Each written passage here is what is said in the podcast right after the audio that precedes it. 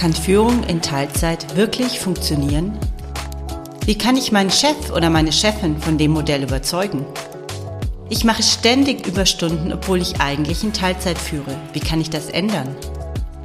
Mein Name ist Johanna Fink und ich unterstütze dich dabei, als Führungskraft in Teilzeit erfolgreich durchzustarten. Smaro Sideri ist Anwältin und berät seit 15 Jahren Arbeitgeber und Arbeitnehmerinnen zu allen auftretenden arbeitsrechtlichen Fragen. Ihre Mission ist es, Frauen in der Karriere nach der Geburt ihres Kindes zu unterstützen und dafür zu sorgen, dass sie ihre Rechte und Ansprüche kennen und selbstbewusst wahrnehmen. In ihrem Podcast Mother's Comeback klärt sie über häufige Stolperfallen auf, damit die Rückkehr in den Job nach der Geburt eines Kindes ohne Karriereknick gelingt. Hallo Smaro, schön, dass du heute da bist. Hallo Johanna, ich freue mich riesig über deine Einladung und ja, das Thema, das du bearbeitest, das passt ja wie die Faust aufs Auge zu meinen Themen. Total, ja, schön, dass wir uns gefunden haben. Freut Absolut. mich sehr. Es gibt ja verschiedenste Möglichkeiten, wie ich jetzt in Teilzeit arbeiten kann. Also meine HörerInnen sind ja Teilzeitführungskräfte in der Regel und die meisten sind tatsächlich auch Eltern oder haben einen anderen Grund, aus dem sie gerne Teilzeit arbeiten möchten oder müssen, können auch pflegebedürftige Eltern sein oder eben ein Hobby, das mehr Zeit oder Raum einnehmen soll. Und die Frage ist ja immer dann, wie mache ich es denn? Also welche Möglichkeiten gibt es denn aus arbeitsrechtlicher Sicht Teilzeit zu arbeiten?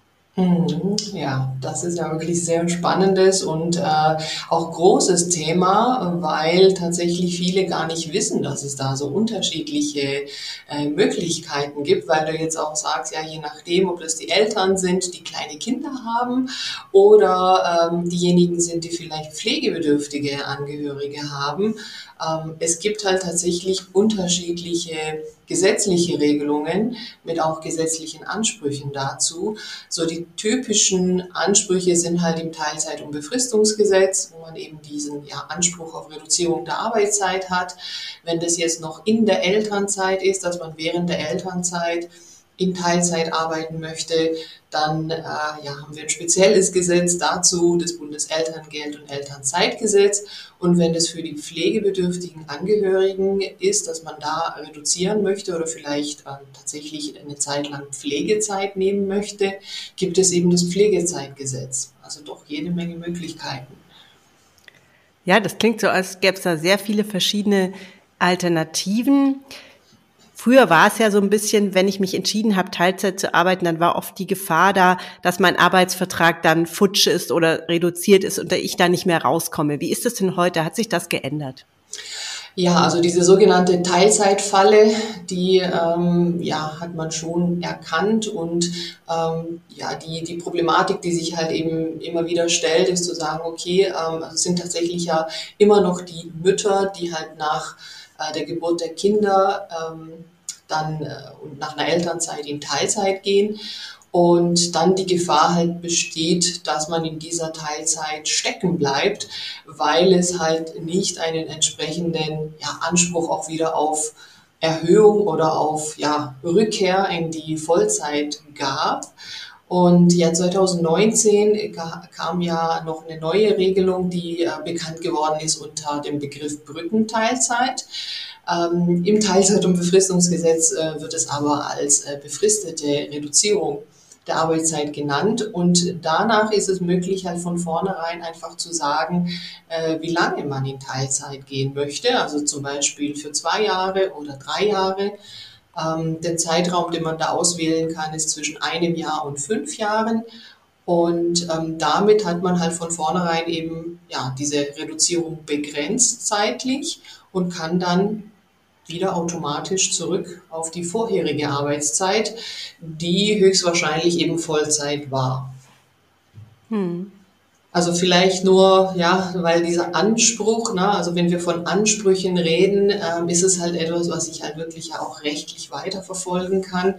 Ähm, auch ohne diesen Anspruch kann man das natürlich äh, einvernehmlich vereinbaren, weil äh, ja in dieser Regelung halt die Betriebsgröße angegeben wird mit ähm, ja, mehr als 45 Mitarbeitern. Das heißt, wenn man jetzt irgendwo arbeitet, äh, wo halt vielleicht nur 30 Leute arbeiten, ähm, kann man trotzdem dieses Thema auch ansprechen und besprechen und auch eine Vereinbarung dazu treffen, einvernehmlich, ähm, auch wenn es den gesetzlichen Anspruch jetzt so nicht gibt.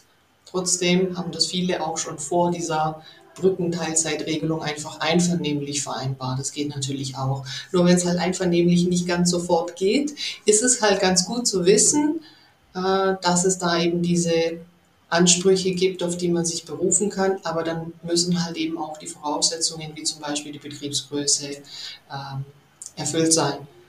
Hm. Jetzt hast du so ein bisschen beschrieben allgemein, was gibt es denn für Möglichkeiten für alle?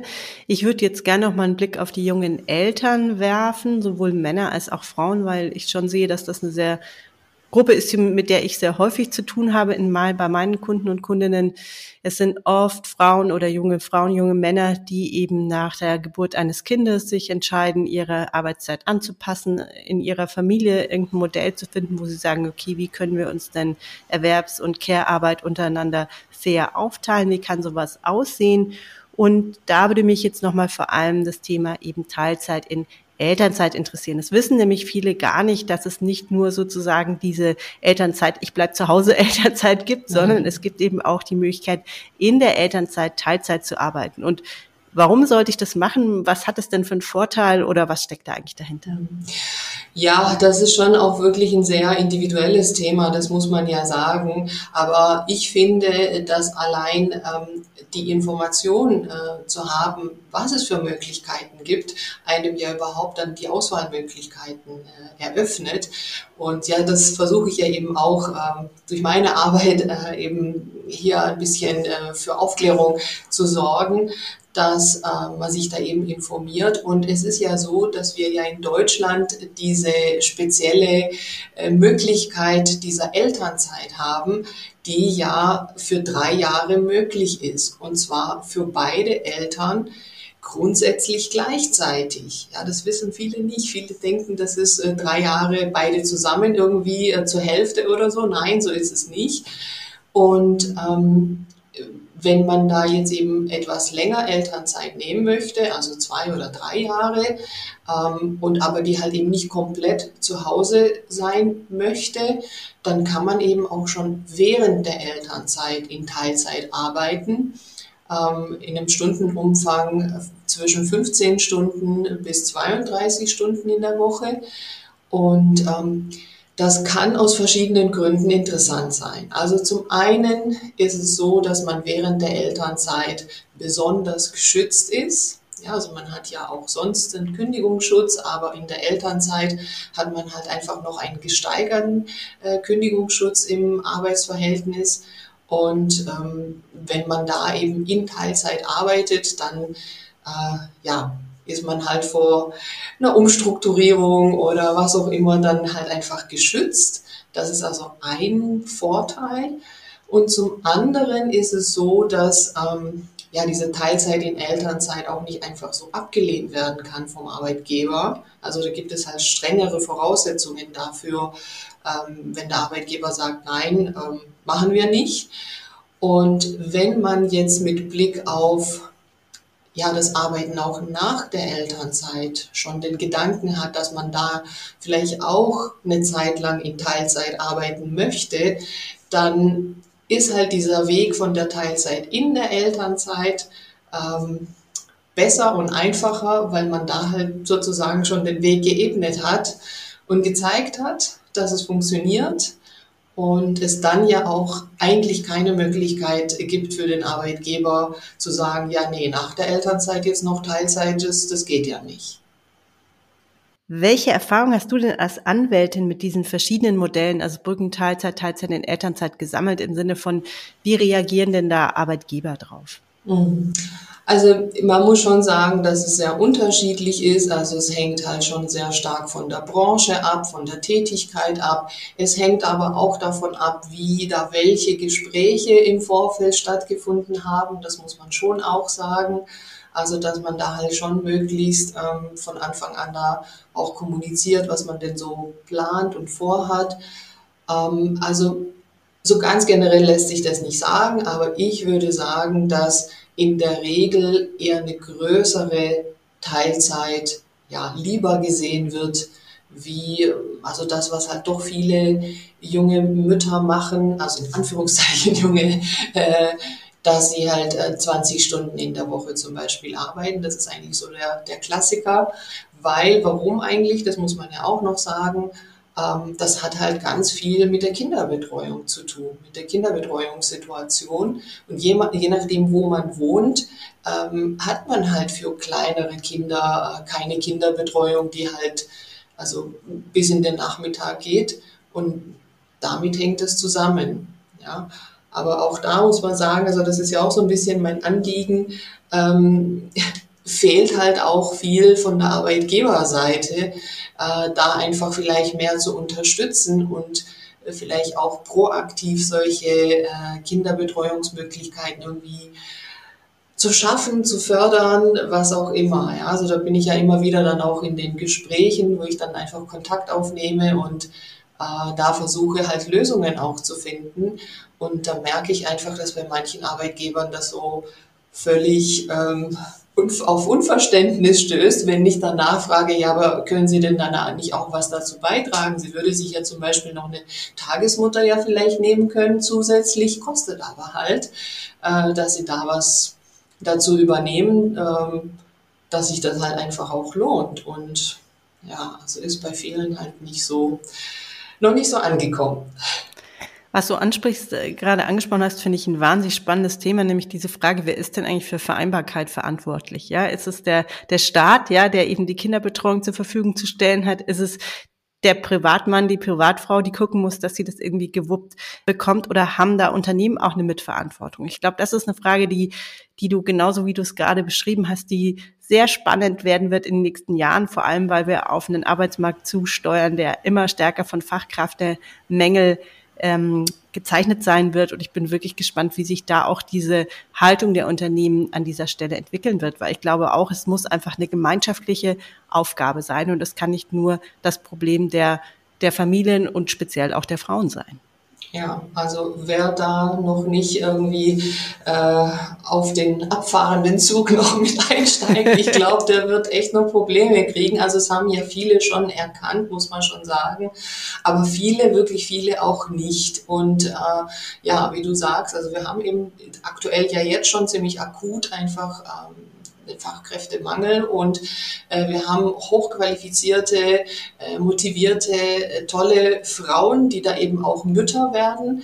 Und ähm, ich kann es wirklich nicht nachvollziehen, dass man das nicht einfach mit einplant. Ne? Also dass man das nicht einfach als normal mit einplant, dass man da einfach ja Arbeitnehmerinnen hat, die ja dann im Laufe der Zeit Mütter werden, wenn sie es denn wollen. Ja äh, und dass da ja damit mit äh, integriert wird und das nicht dann so ist, so, äh, oh, okay, jetzt ist hier ein, ein, Schnitt und jetzt wissen wir gar nicht, was da zu tun ist, Überraschung, ja, was völlig irgendwie äh, ungewöhnlich ist es hier passiert und so wird aber in vielen Fällen damit umgegangen, ja, also es wird einfach gar nicht mit eingeplant.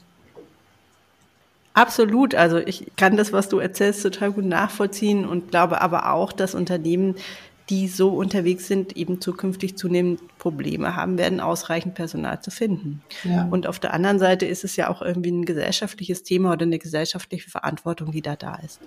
Ja, absolut. Also ich sehe da auch eine Art Kombination von dem ganzen äh, Thema, aber ich denke mal, da können schon die Unternehmen mehr dazu beisteuern und ähm, ich glaube, das müssen sie auch. Ja, also zumindest wenn sie sich auch als attraktiver Arbeitgeber präsentieren wollen, wird es nicht mehr anders gehen. Und ich habe auch den Eindruck, dass es nicht nur für Frauen interessant und wichtig ist, sondern immer mehr eben auch für Männer, äh, die eben dann Väter werden.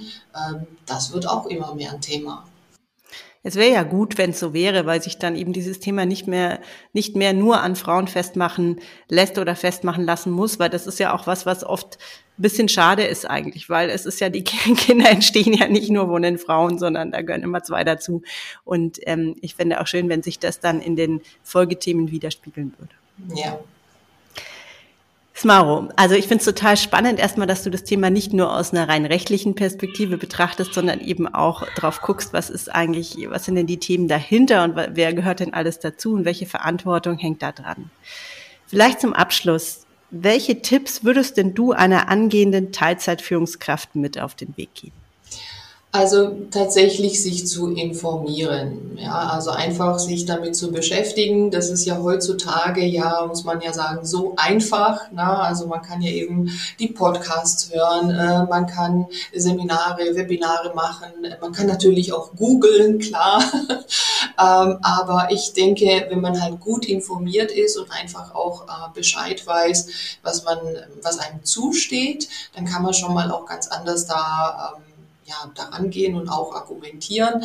Dann halt vor allem auch ähm, rechtzeitig planen, muss man sagen. Ja, also das heißt also einfach überlegen, wie soll es denn eben auch nach einer Elternzeit weitergehen und ähm, da auch mit dem Arbeitgeber zusammen da vielleicht einfach an verschiedenen Modellen schrauben. Ja, also ich habe auch den Eindruck, äh, muss ich sagen, dass viele, vor allem Frauen, äh, sich da auch nicht trauen, wirklich den Arbeitgeber da auch mal in die Pflicht zu nehmen. Na, also einfach auch mal hinzugehen und zu sagen, so, ich bin hier deine tolle Führungskraft, äh, du willst mich doch sicher nicht behalten. ähm, wie machen wir das, wenn ich dann jetzt Mama bin? Äh, dass ich hier weiterhin gut arbeiten kann, aber halt natürlich auch äh, Familie und Beruf eben unter einen Hut kriege und die eben wirklich mehr da in die Pflicht nehmen. Ja, ich glaube, da muss man einfach selbstbewusster auch daran gehen und äh, nicht irgendwie so ein bisschen geduckt oder so, was viele ja machen, ja. Absolut, also bin ich total bei dir, dass die die die Frage ist, mit welcher Haltung gehe ich da rein in das Gespräch. Ich habe da eine tolle Folge mit äh, Emily Eya aufgezeichnet vor kurzem, die dazu was erzählt hat, argumentieren und verhandeln ähm, mit dem Arbeitgeber. Also ich glaube, es ist mega wichtig, wie gehe ich da rein und Dazu ist es aber bestimmt auch wichtig, eben informiert zu sein und zu wissen, okay, was ist eigentlich Fakt, was kann ich denn verlangen, was aber auch nicht, wie ist denn die, die Grundlage? Und da möchte ich jedem, der noch nicht reingehört hat, wirklich deinen Podcast Mothers Comeback ans Herz legen. Da ist wirklich super toll alles erklärt, was man rund um das Thema wissen muss. Vielen Dank. Smaro, ich danke dir, dass du heute da warst. Hat super viel Spaß gemacht. Vielen lieben Dank, Johanna.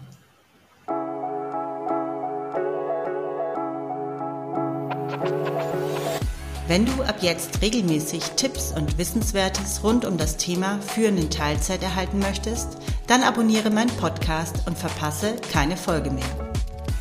Und wenn dir eine Frage zum Thema unter den Nägeln brennt, schreib mir gerne eine E-Mail. Die Adresse findest du in den Show Notes. Mein Name ist Johanna Fink und ich unterstütze dich dabei, als Führungskraft in Teilzeit erfolgreich durchzustarten.